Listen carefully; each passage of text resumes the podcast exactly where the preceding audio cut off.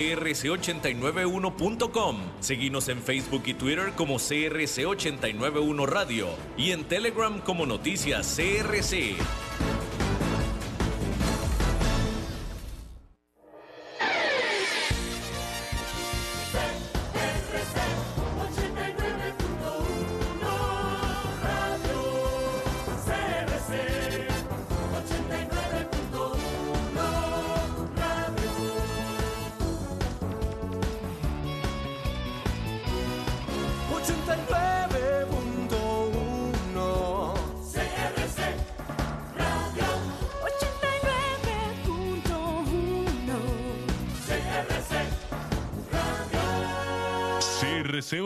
C89.1 Radio y Cadena Radial Costarricense no se hacen responsables por las opiniones emitidas en este programa.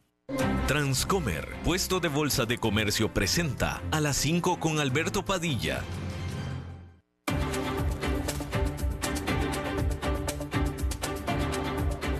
Inicia a las 5 con Alberto Padilla un programa diseñado con el objetivo de llevarte diariamente un tema de actualidad, acompañado siempre de reconocidos editorialistas. De lunes a viernes a las 5 de la tarde por CRC 89.1 Radio. A las 5 con Alberto Padilla. Hola, ¿qué tal? Saludos, bienvenidos a esta emisión de A las 5 con su servidor Alberto Padilla. Muchísimas gracias por estarnos acompañando. Gracias por estar ahí le mando cálidos saludos desde la señal y las instalaciones de CRC 89.1 Radio en San José, Costa Rica, desde donde estamos transmitiendo hasta el punto, en el tiempo y en el espacio en el que usted nos está escuchando, porque estamos saliendo en diferentes vías simultáneamente, por ejemplo en Facebook Live, en la página de este programa, a las 5 con Alberto Padilla. Estamos disponibles en el canal de YouTube de este programa Estamos también en podcast, en las principales más importantes plataformas para ello, Spotify, Apple Podcast, Google Podcast y otras cinco importantes más. Aquí en Costa Rica, este programa que sale en vivo en este momento a las 5 de la tarde se repite todos los días a las 10 de la noche aquí en CRC 89.1 Radio. En esta ocasión me acompaña, al otro lado de los cristales, tratando de controlar los incontrolables, el señor David Guerrero y la producción general de este programa, siempre poderosa desde Bogotá, Colombia, a cargo del señor Mauricio Sandoval.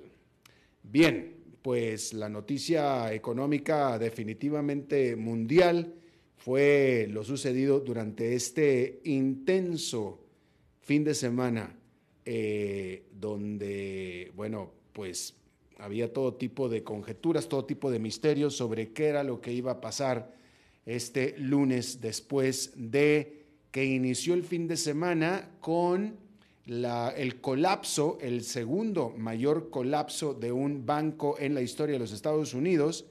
Y para el domingo en la noche ya eran dos bancos. Se había dado también el tercero colapso bancario más grande de la historia de los Estados Unidos. Durante el fin de semana, el gobierno de Estados Unidos, el Departamento del Tesoro, decidió eh, quedarse, intervenir a el banco eh, Signature, otro banco de Nueva York, después de que el viernes había hecho lo propio con el Silicon Valley Bank. Entonces, el fin de semana había comenzado con un banco abajo, para cuando terminó el fin de semana ya eran dos bancos abajo y por supuesto la gran conjetura simplemente con el primer banco ya era si acaso este era un problema de todo el sistema bancario. Conjetura que también tenían las propias autoridades monetarias y económicas de Washington. Por eso es que estuvieron trabajando durante todo el fin de semana y por eso es que identificaron este otro segundo banco y dijeron vamos a intervenirlo antes de que cualquier cosa suceda. Ese fue por un lado. Por otro lado, las autoridades se movieron rápidamente en una decisión eh, pues que fue bastante difícil de tomar, pero que sin embargo era necesaria y era eh, porque los bancos en Estados Unidos están asegurados, tienen un seguro que protege a los depositantes, protege a los clientes, pero únicamente hasta por 250 mil dólares, nada más. Para aquel cliente que tiene más de 250 mil dólares, ese dinero no está asegurado y si un banco colapsa, ese dinero colapsa con ese banco. ¿Sí? 250 mil dólares para una persona puede ser mucha plata, para una empresa no lo es tanto. Entonces, eh, un banco que sirve o que tiene de clientela a empresas, eh, lo más seguro es que estas empresas tengan mucho más dinero que 250 mil dólares cada una en sus cuentas. Entonces, y eso era justamente lo que estaba pasando con Silicon Valley Bank. Eh, el viernes en la noche, el gobierno había dicho, no se preocupen, todas las cuentas están protegidas hasta por 250 dólares, 250 mil, pero para, para cuando amanecieron el sábado y, y continuó el domingo, se dieron cuenta que en realidad 250 mil dólares para los clientes del Silicon Valley Bank no era nada que los pudiera ayudar. Y por lo tanto iba a haber demasiadas pérdidas, demasiadas pérdidas que pudieran causar un efecto dominó, un efecto de contagio hacia otros eh, bancos cuyos clientes corporativos pudieran decir, no, yo no quiero que me pase a mí lo que le pasó a mi compañero que tenía su cuenta en el Silicon Valley Bank. Entonces, el gobierno tomó la muy eh, atinada decisión de garantizar, garantizar el 100% del dinero, del 100% de los clientes depositantes de los dos bancos, el Silicon Valley Bank y el Signature Bank, de los dos, en una medida sin precedentes. Esto no se había dado nunca. No se había dado nunca. Entonces son los 250 mil dólares que ustedes ya sabían que los tenían garantizados, más aparte todo lo demás. Todo lo demás. Para que nadie se me preocupe aquí. El lunes en la mañana, bien tempranito, lo primero que hizo el presidente de los Estados Unidos, Joe Biden, es salir en televisión para pedir calma y garantizar que el sistema financiero, el sistema bancario de los Estados Unidos es sólido. Que sí, sí es sólido, en teoría siempre es sólido. El problema, y eso era lo que estaba tratando de evitar el presidente Joe Biden, era evitar una corrida. Porque por más sólido que sea un sistema financiero, no aguanta ninguno una corrida. Y eso es lo que estaba haciendo el presidente de Estados Unidos. Y bueno, lo hizo tempranito en la mañana.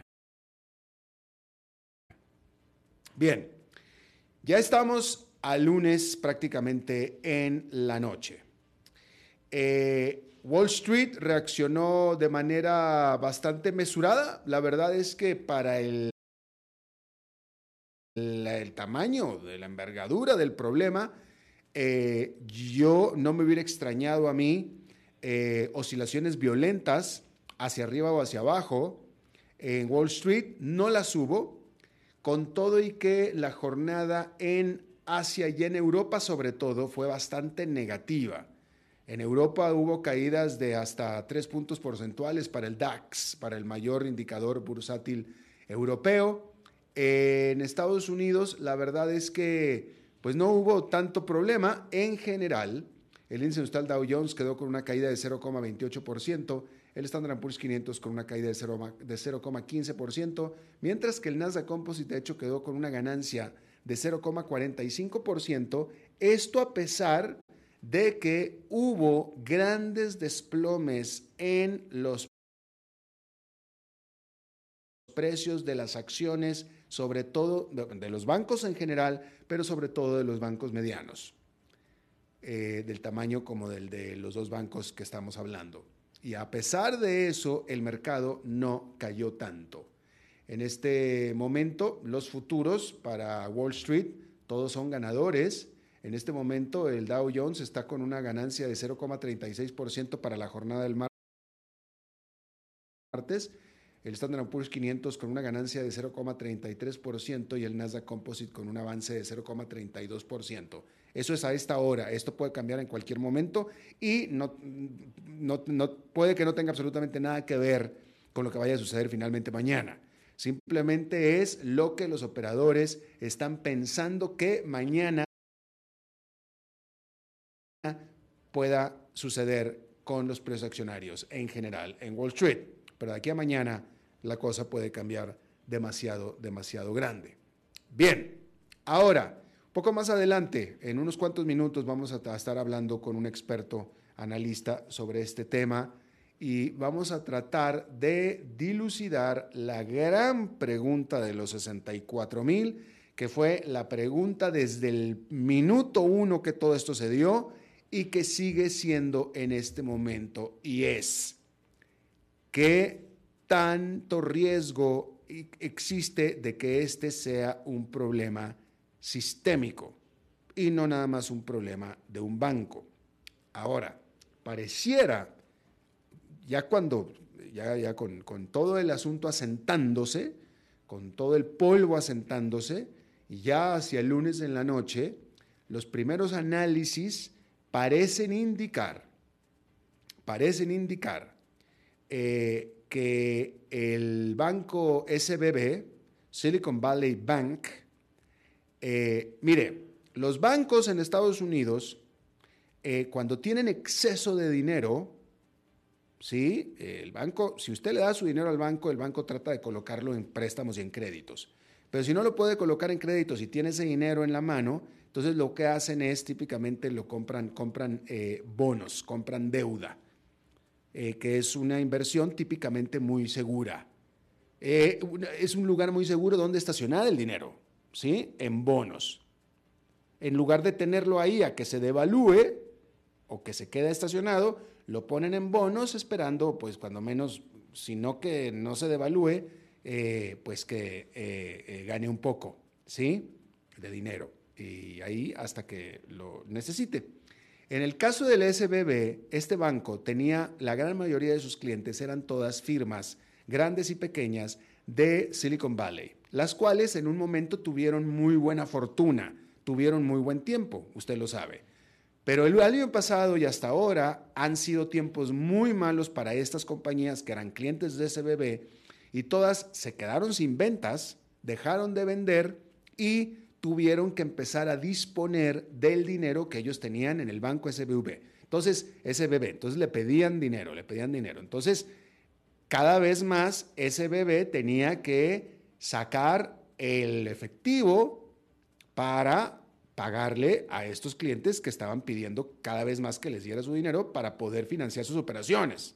¿Sí? Bueno, como se ha dado un salto en las tasas de interés por parte de la Reserva Federal, en el último año, es decir, en el muy corto plazo, los bonos que tenía este banco en particular comprados antes de que subieran la tasa de interés, en realidad esos bonos valían o, rendían mucho menos que las tasas de interés que después empezaron a subir. Recuérdese usted que en un año las tasas de interés han subido un 5%.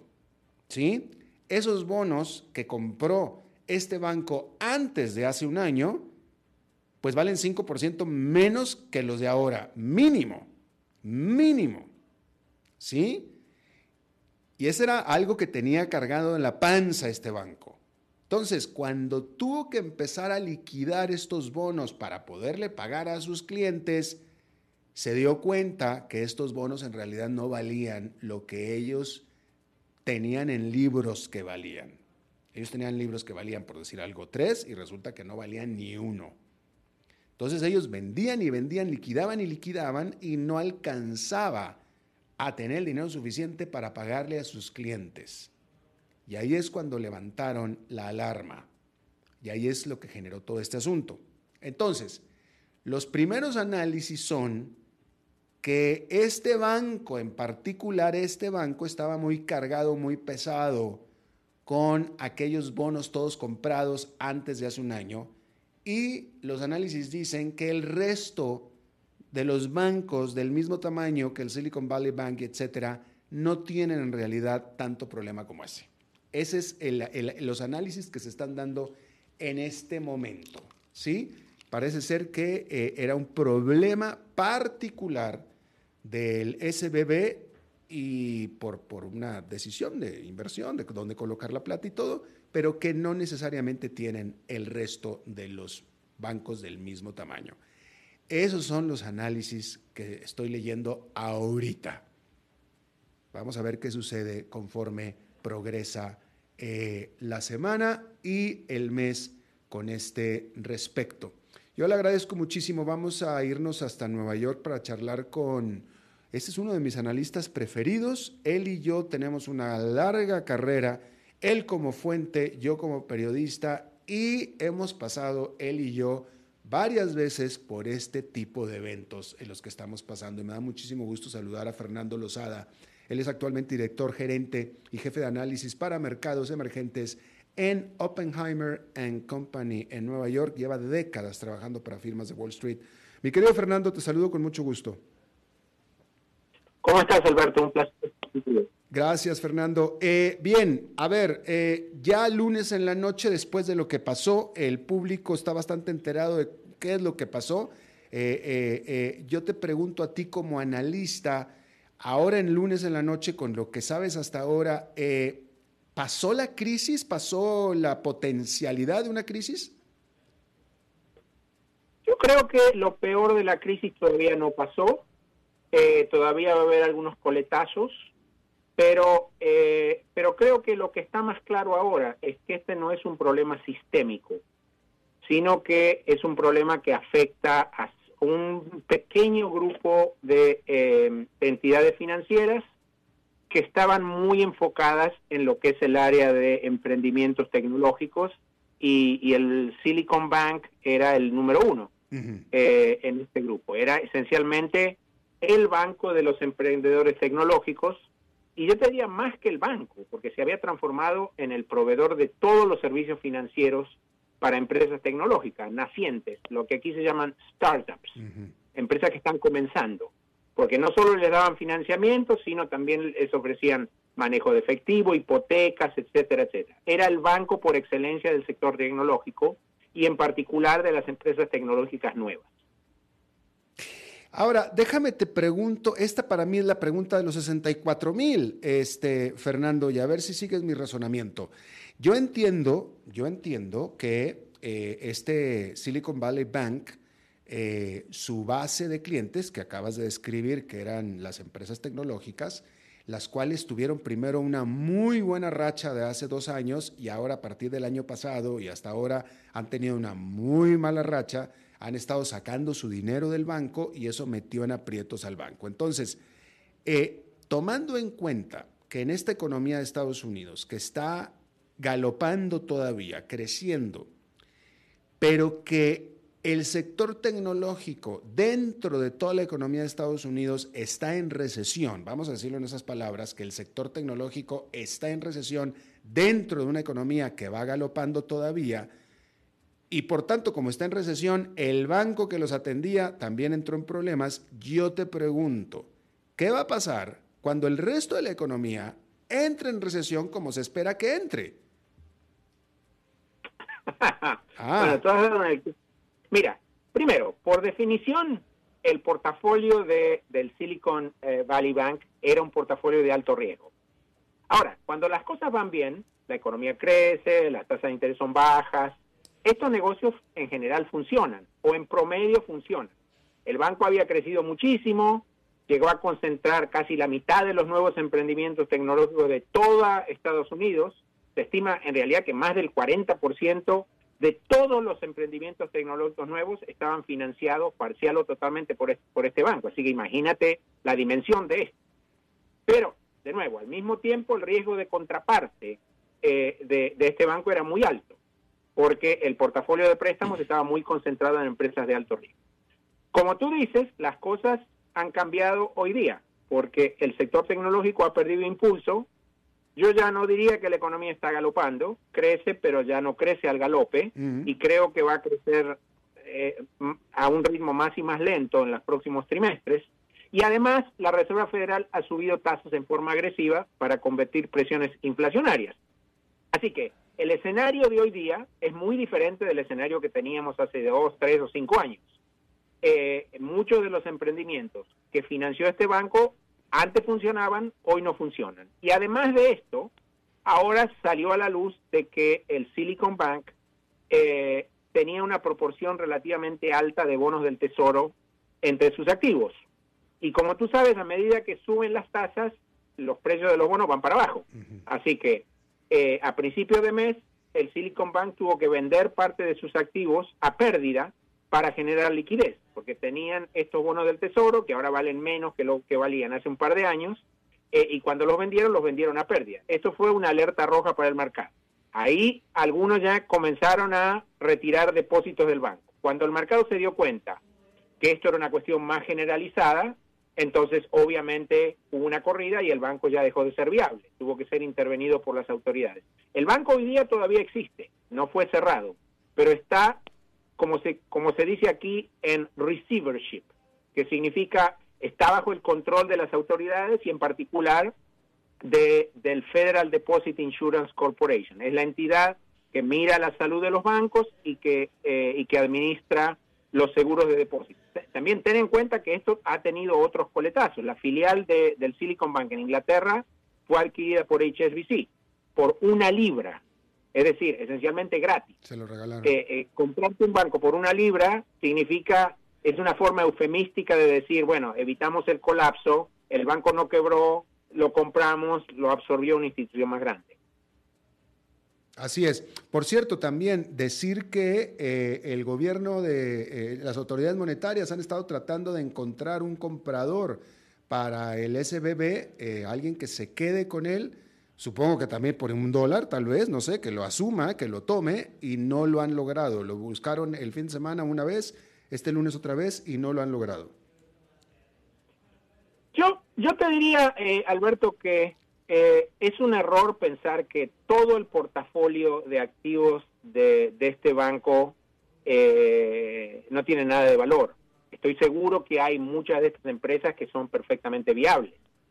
Eh, así que no me sorprendería para nada que en un tiempito, que yo creo que va a ser un tiempito corto, se encuentre un comprador para este portafolio de activos.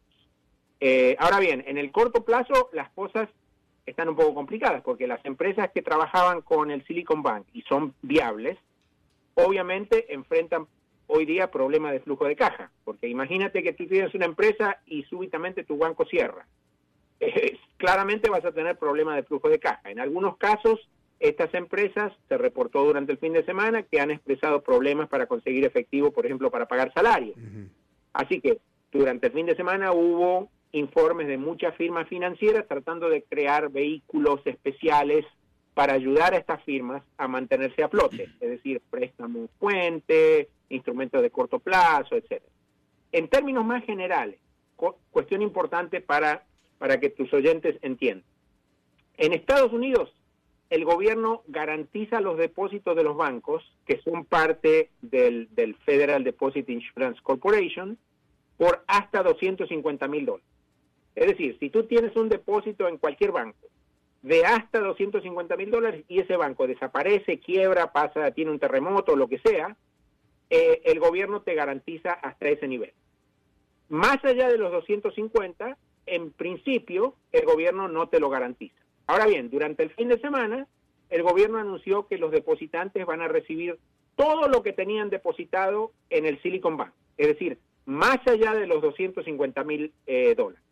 Los fondos para este, esta cobertura extra van a salir de un vehículo especial que va a ser financiado por el sistema bancario privado en su totalidad. Obviamente tú te preguntarás, ¿por qué los otros bancos van a, contribuir a este fondo? Bueno, porque en primer lugar la, la Reserva Federal va a proveer algunos incentivos. Pero lo más importante es que la alternativa para los otros bancos, aún los bancos sanos, y en particular los bancos sanos, la alternativa es mucho peor porque podría haber una corrida, una pérdida de confianza que afectara a bancos que en principio son sanos. Así que es en el mejor interés de todo el mundo eh, que, que la gente se calme, que no haya ninguna corrida bancaria, que esto se tranquilice en los próximos días.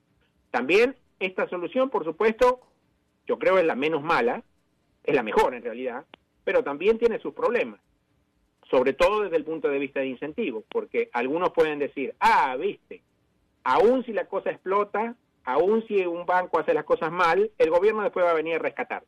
Y entonces ahí podrían, alguna gente podría seguir teniendo comportamientos excesivamente riesgosos. Aquí es donde entonces entra el tema regulatorio.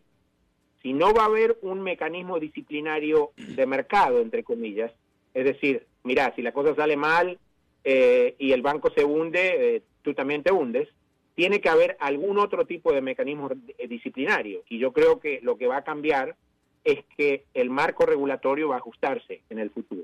La conclusión de esto, como siempre cuando ocurren estos episodios, es que va a haber cambios en el marco regulatorio.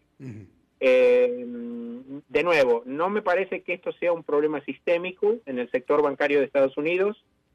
Los bancos más grandes están mejor capitalizados hoy día que, que antes de la crisis del 2008. Eh, pero aún teniendo todo esto en cuenta, el riesgo de contagio existe. La buena noticia es que la, la Reserva Federal, la Tesorería, actuaron bien rápido, en forma contundente.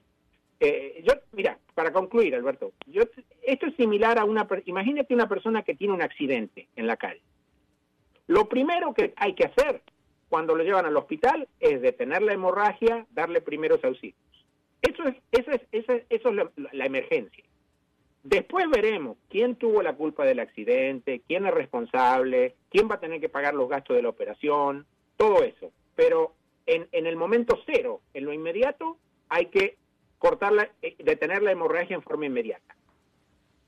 Entonces, ¿te gustó? ¿Estás de acuerdo? Eh, ¿Apruebas eh, el accionar de las autoridades durante el fin de semana?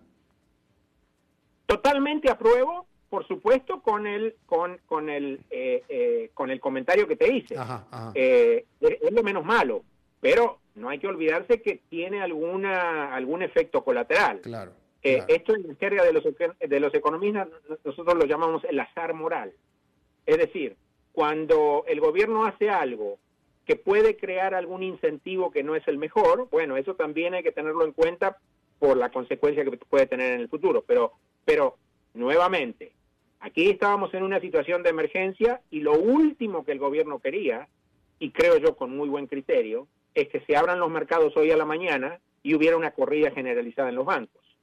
Entonces el mensaje que dije que, intentaron dar es, muchachos, tranquilos, tranquilos, aquí estamos nosotros, vamos a estar respaldando a todo el sistema, todo el que tenía plata depositada ahí va a recibir hasta el último centavo, no hay ninguna urgencia, no hay ninguna necesidad de ir corriendo a la ventanilla a retirar la plata. Así es.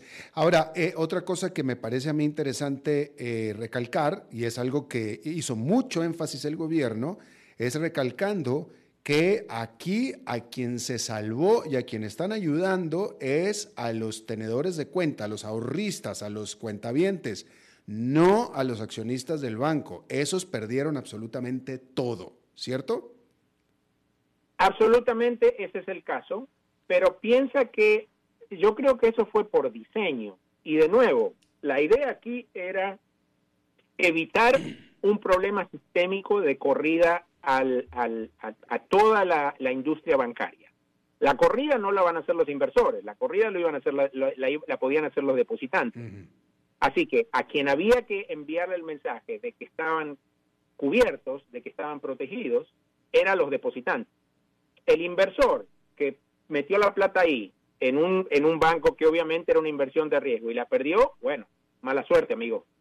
Eh, pero, pero de nuevo, el rol del gobierno no es proteger a, los inversores, el rol del gobierno es proteger a los depositantes para evitar un problema sistémico.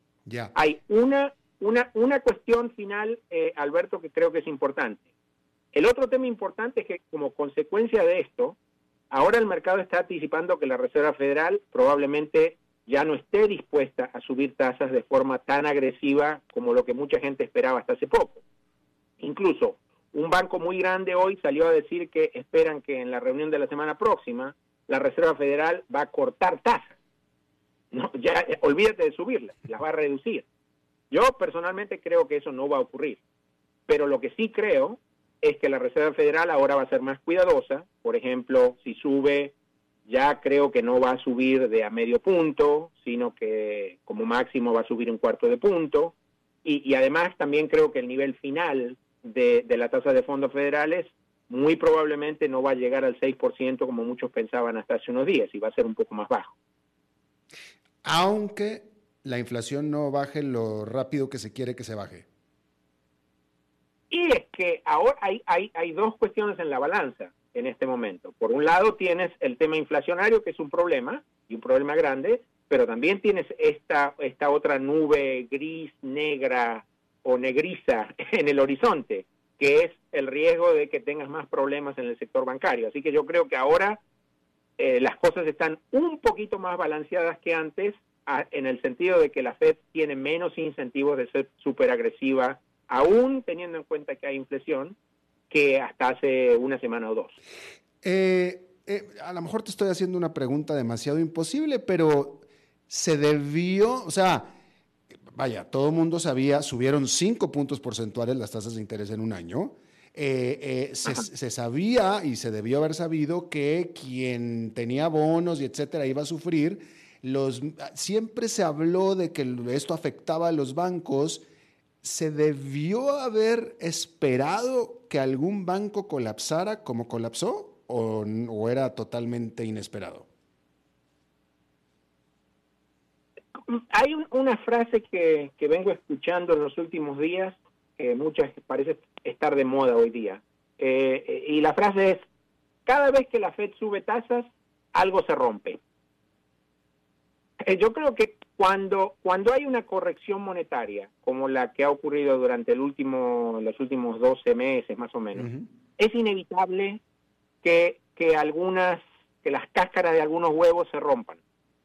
Así que lo que ocurrió esta, en, esta, en esta oportunidad con este banco si no era este banco, probablemente iba a ser algún otro. Yo creo que eso era inevitable. Y tenemos que ser realistas.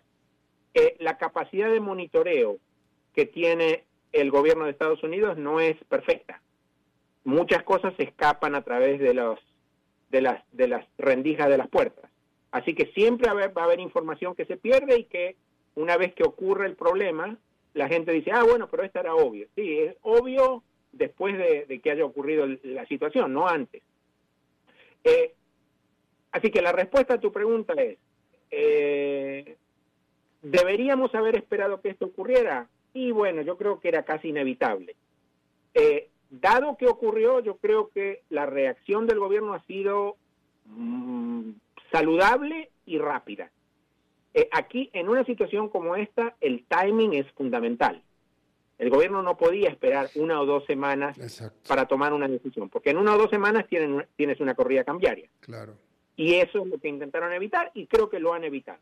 Y, parece... Eh, por supuesto, no han evitado que vaya a haber algunos, algunos coletazos adicionales y que algunos mercados continúen nerviosos y que algunos precios vayan para abajo, pero el colapso sistémico, si hubiese sido una corrida bancaria, yo creo que eso sí se parece haber sido evitado. Claro, claro. Y Fernando, pues nada más, creo que nada más establecer lo obvio, que es que eh, el tamaño y rapidez de esta decisión salomónica de Washington da una muestra del riesgo y el peligro que se tenía latente. Absolutamente, sin ninguna duda. Yo creo que como tú dices, la magnitud y la velocidad con la que se tomaron estas decisiones te indican que con muy buen criterio en Washington se dieron cuenta de que el riesgo era de una magnitud muy importante. Y a mayor el problema, más de mayor magnitud tiene que ser la solución. Y así fue. Y así fue. Efectivamente. Bueno, pues Fernando Lozada, eh, ojalá y aquí quede ya, por el bien de todos nosotros y te agradezco muchísimo que nos hayas eh, explicado, mi querido Fernando Lozada, director gerente mm, de jefe y jefe de análisis para mercados emergentes de Oppenheimer and Company en Nueva York. Te mando un fuerte abrazo. Alberto, un placer hablar contigo como siempre. Estamos siempre en contacto. Gracias. Igualmente.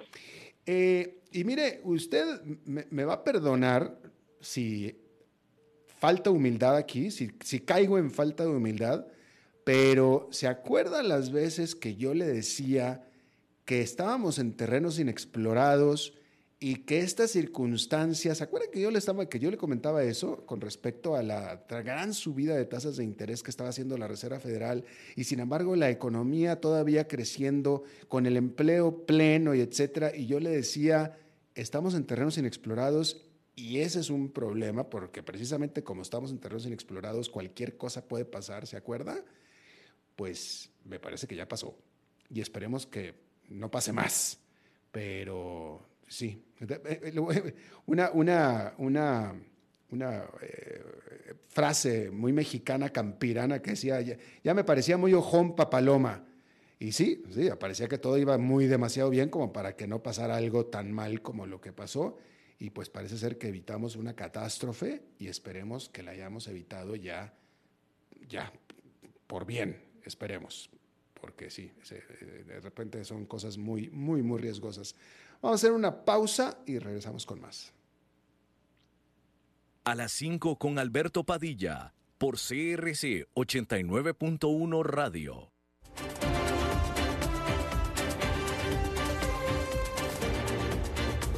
Seguimos escuchando a las 5 con Alberto Padilla.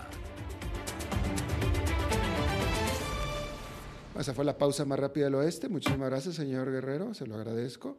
Bien, eh, vamos a ver, le estaba diciendo yo entonces que, eh, bueno, nada más para cerrar este tema, por hoy, le digo que la corporación, la, American la America's Federal Deposit Insurance Corporation, que es la Corporación de Seguros de Depósito Federal de los Estados Unidos eh, va a seguir tratando de encontrar un comprador para el Silicon Valley Bank después de que la primera oferta no eh, tuvo oferantes, no tuvo compradores, mejor dicho, eh, cuando menos no que fueran aceptables para los reguladores, según reporta el diario Wall Street Journal. Eh, no hubo ningún banco de gran tamaño en la primera oferta, eh, la cual cerró el mm, domingo. Eh, y bueno, pues ahí está. Ahí que se reporta también, como le decía yo, que las acciones de otros bancos de mediano tamaño se hundieron en medio de estos temores de que también pudieran estar teniendo los mismos problemas que el SBB. Eh, particularmente el banco First Republic, sus acciones cayeron casi 62% este lunes.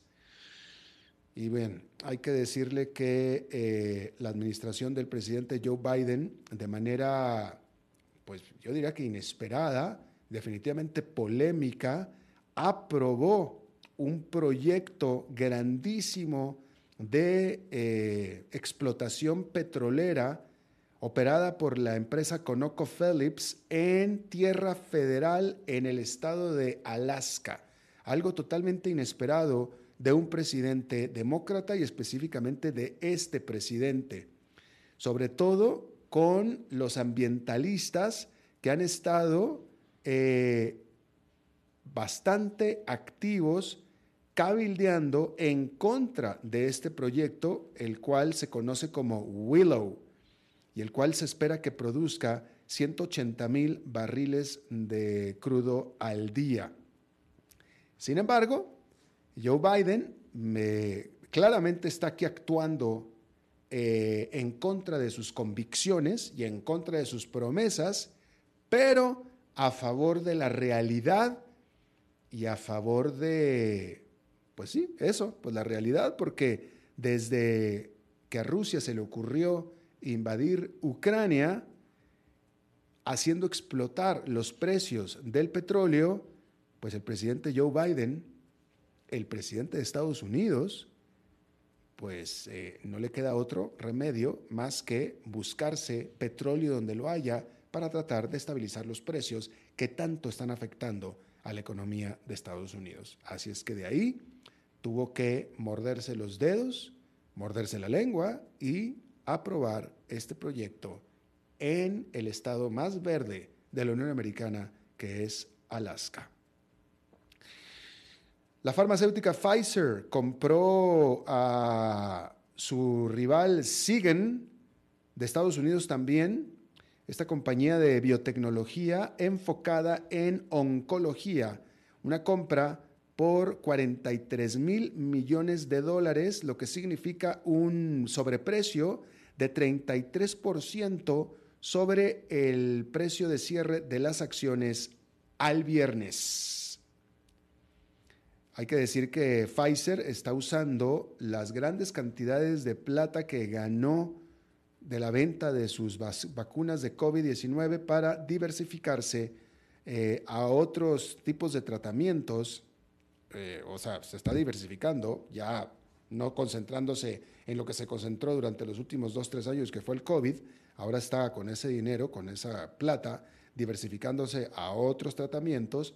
Eh, y bueno, eh, Pfizer está esperando que esta nueva compra, esta nueva división de Sigan, eh, crezca a que le genere ingresos por 2.200 millones de dólares en el 2023 y hasta 10 mil millones de dólares para el 2030. De nuevo, esta nueva empresa, una nueva división, digámoslo así, un nuevo brazo de Pfizer dedicado a la oncología. Bueno, la fabricante de automóviles deportivos de lujo, Porsche, Porsche, reportó utilidades espectaculares durante el año pasado de 7.200 millones de dólares. Esas son utilidades, dinero ya a la bolsa. Es lo que le queda de utilidad.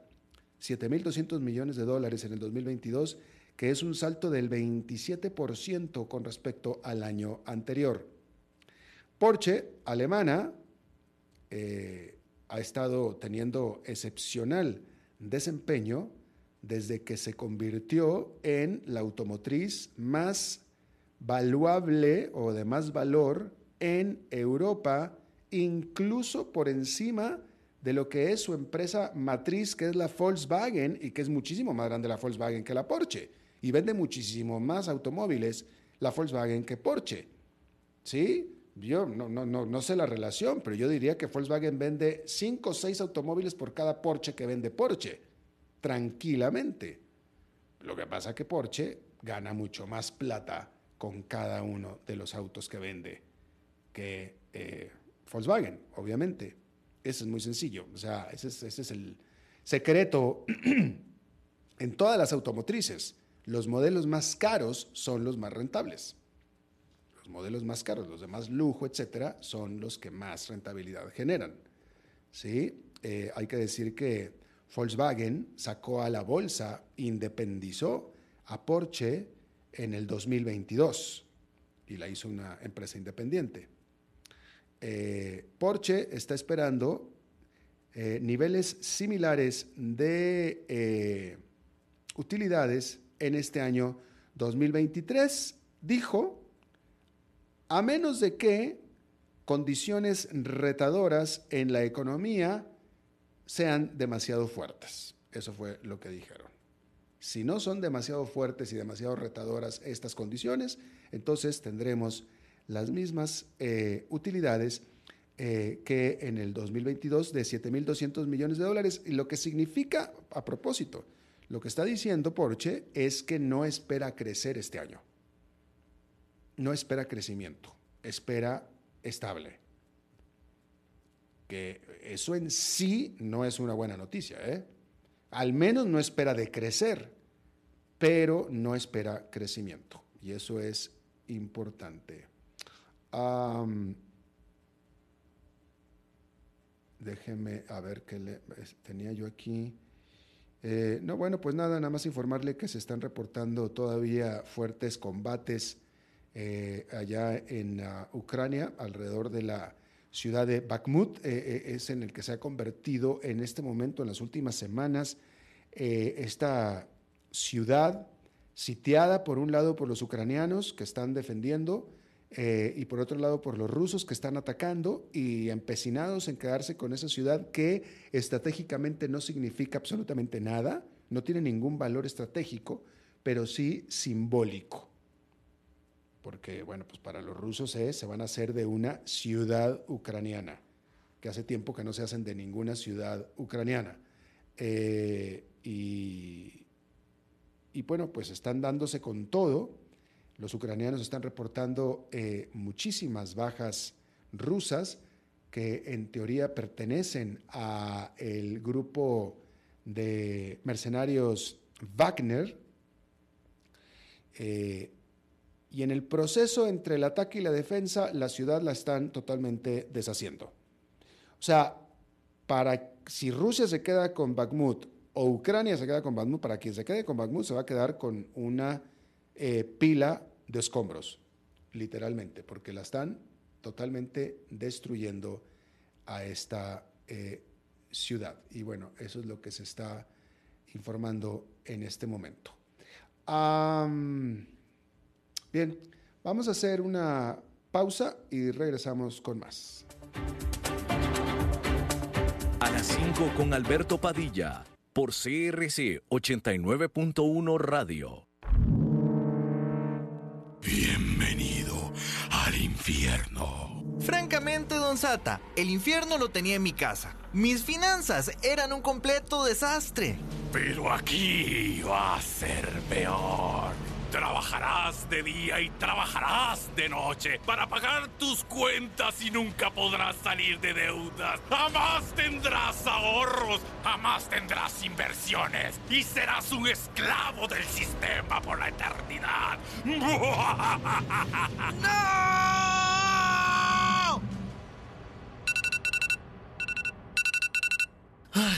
solo era un sueño. Transcomer Buenas. Ay, gracias. Necesito convertirme en un inversionista, pero ya. Transcomer, puesto de bolsa de comercio. Construyamos juntos su futuro. Somos expertos en eso.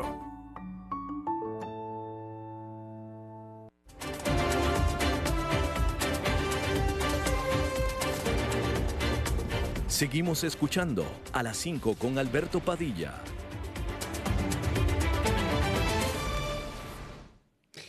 Bien, uh, como todo lunes, los lunes terminamos el programa hablando de bienes raíces con nuestro experto en bienes raíces en el tema, don Eugenio Díaz. ¿Cómo estás, Eugenio? ¿Cómo estás, Alberto? Gracias, muy buenas tardes a ti y a todo tu auditorio. Bueno, hoy les tengo un tema muy interesante y nuevo en el, en el mercado inmobiliario que se está desarrollando en América Latina y también empieza en algunos eh, países de primer mundo. Y esto es un esquema de venta de propiedades, Alberto, que le llaman ventas en, en porción, venta por ladrillos, haciendo referencia al bloque de construcción o diferentes nombres que le han dado en los diferentes países. Y les voy a explicar al auditorio en qué consiste. Bueno, todos siempre hemos soñado en tener una inversión inmobiliaria. Y eso es algo que como seres humanos, pues la gran mayoría de nuestros antepasados y a través de los tiempos, el ser humano siempre ha querido tener un pedacito de tierra, como se dice comúnmente. Como es difícil obtenerlo para algunas personas y quieren ser inversionistas estas personas, pero dicen, ¿cómo me voy a comprar yo una casa o un apartamento, voy a poner un ejemplo de precio, Alberto, de 200 mil dólares si no cuento con ellos. Bueno, al, ver que hay mucha gente con esta situación que les gustaría invertir y no tienen los 200 mil dólares, refiriéndome a este ejemplo, pero sí tienen 50 mil o 20 mil o 10 mil dólares, por poner una de esos 200 mil, se han creado estos sistemas en el que venden una porción de una propiedad. Y eso casi que ya está empezando a llegar a Costa Rica. Y les voy a platicar cómo funciona. Estas empresas establecidas y con permisos de los eh, secretarías o ministros de economía, y muchos de ellos también ya con permisos en otros países de parte del, sistema operativo bancario, han creado una plataforma en donde dividen eh, el valor del inmueble en 100 porciones, 100 pedacitos, por decirlo de una forma. Y entonces, si la casa o el inmueble vale 200 mil dólares, ellos venden 100 porciones de 2 mil dólares cada una. Y ahí es donde se pone interesante. Vean ustedes el, el esquema que están dando estas empresas, la visión que tienen estas empresas. Si usted dice, yo nada más puedo invertir dos mil dólares, bueno, pues usted puede ser sujeto a comprar una centésima parte de esa propiedad.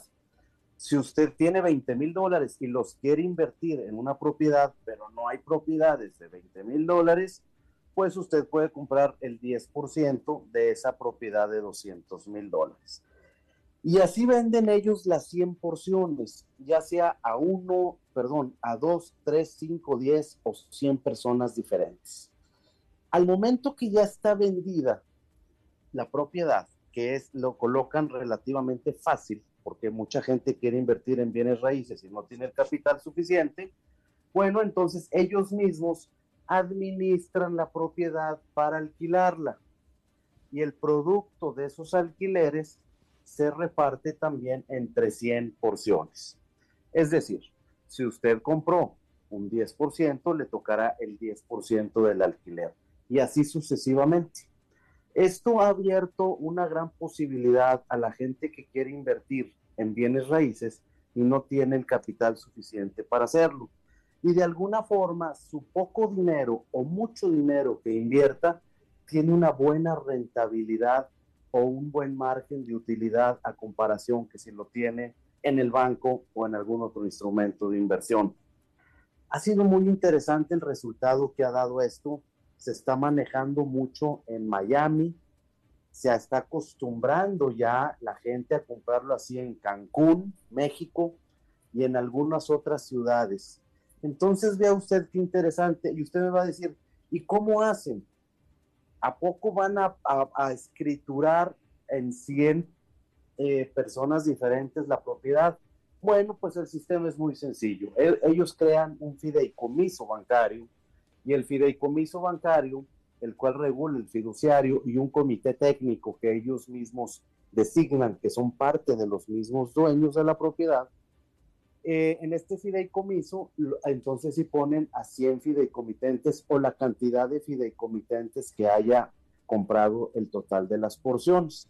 Y esos son los dueños y el producto de sus rentas se les deposita cada mes en la cuenta bancaria que ellos registraron en ese fideicomiso. ¿Ves, Alberto, qué interesante esquema nuevo que antes no conocíamos y que ya está probado en otros países y ha venido funcionando muy bien? ¿Qué les parece este nuevo sistema de venta y de alquiler de propiedades? No, pues definitivamente súper bien, porque como tú dices, es accesible para quien no tiene la plata para invertir en toda una propiedad. Pero te pregunto, eh, ¿conoces tú eh, ¿Qué cantidades se manejan? Eh, es decir, ¿cuánto, ¿cuánto dinero se necesita por parte de un inversionista, de una, eh, en este caso seguidor, para poder hacerse de o invertir en uno de estos fondos que invierten bienes raíces?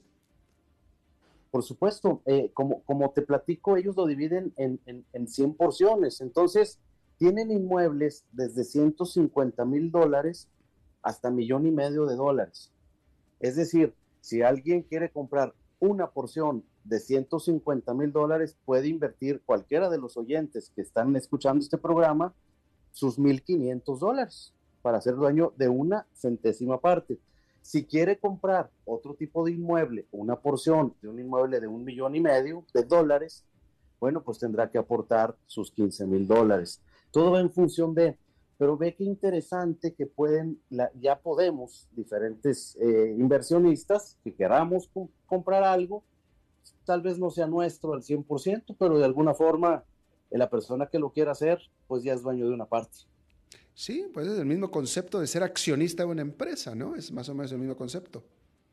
Es el mismo concepto, muy similar, sin embargo acá eh, no tienen ellos acciones ni son parte de una eh, sociedad, porque también pudiera comprarse con el esquema de una sociedad. Acá no lo hacen así, sino lo hacen por medio de un fideicomiso para mejor garantía de todos los inversionistas. Si alguno de los oyentes está interesado en un esquema de este tipo, me va a permitir dar mi número telefónico, llámenme y yo les voy a explicar más a fondo. Es el 8686-0709 y yo con mucho gusto los puedo contactar. David, este, hazle la factura aquí a Eugenio por el golazo que acaba de meternos aquí gratis en nuestro programa. Este, pero bueno, no, muy bien. Eh, interesante, bueno, eh, eh, en Costa Rica, que es donde estamos transmitiendo, ¿ya existen estos instrumentos, Eugenio? Está por llegar, Alberto, está por llegar y ya ha levantado mucha pues, pues, pues la, la, gente ha estado con mucha intención de voltear a ver esto que es. Entonces sí hay mucha, mucha perspectiva de que ya eh, eh, va a llegar. Bueno, pues ahí está. Y eh, Eugenio, aparte tienes un programa de radio, háblanos de tu programa. Por supuesto, y gracias Alberto. El programa Club Inmobiliario Radio, que se transmite todos los sábados de 1 a 2 de la tarde por esta emisora, CRC 89.1. Todos los sábados hablamos del mercado inmobiliario nacional e internacional con temas e invitados bien interesantes. Los invito a escucharnos cada sábado. Bueno, pues ahí está Eugenio Díaz. Muchísimas gracias como todos los lunes. Con mucho gusto, Alberto. Un saludo a ti y a todos y que pasen una feliz semana. Igual, feliz semana para ti también. Y bueno, feliz semana para ustedes también, pero es todo lo que tenemos por esta emisión de A las 5 con su servidor Alberto Padilla. Muchísimas gracias por habernos acompañado. Espero que termine su día en buena nota, en buen tono. Y nosotros nos reencontramos en 23, en 23 horas. Que la pasen muy bien.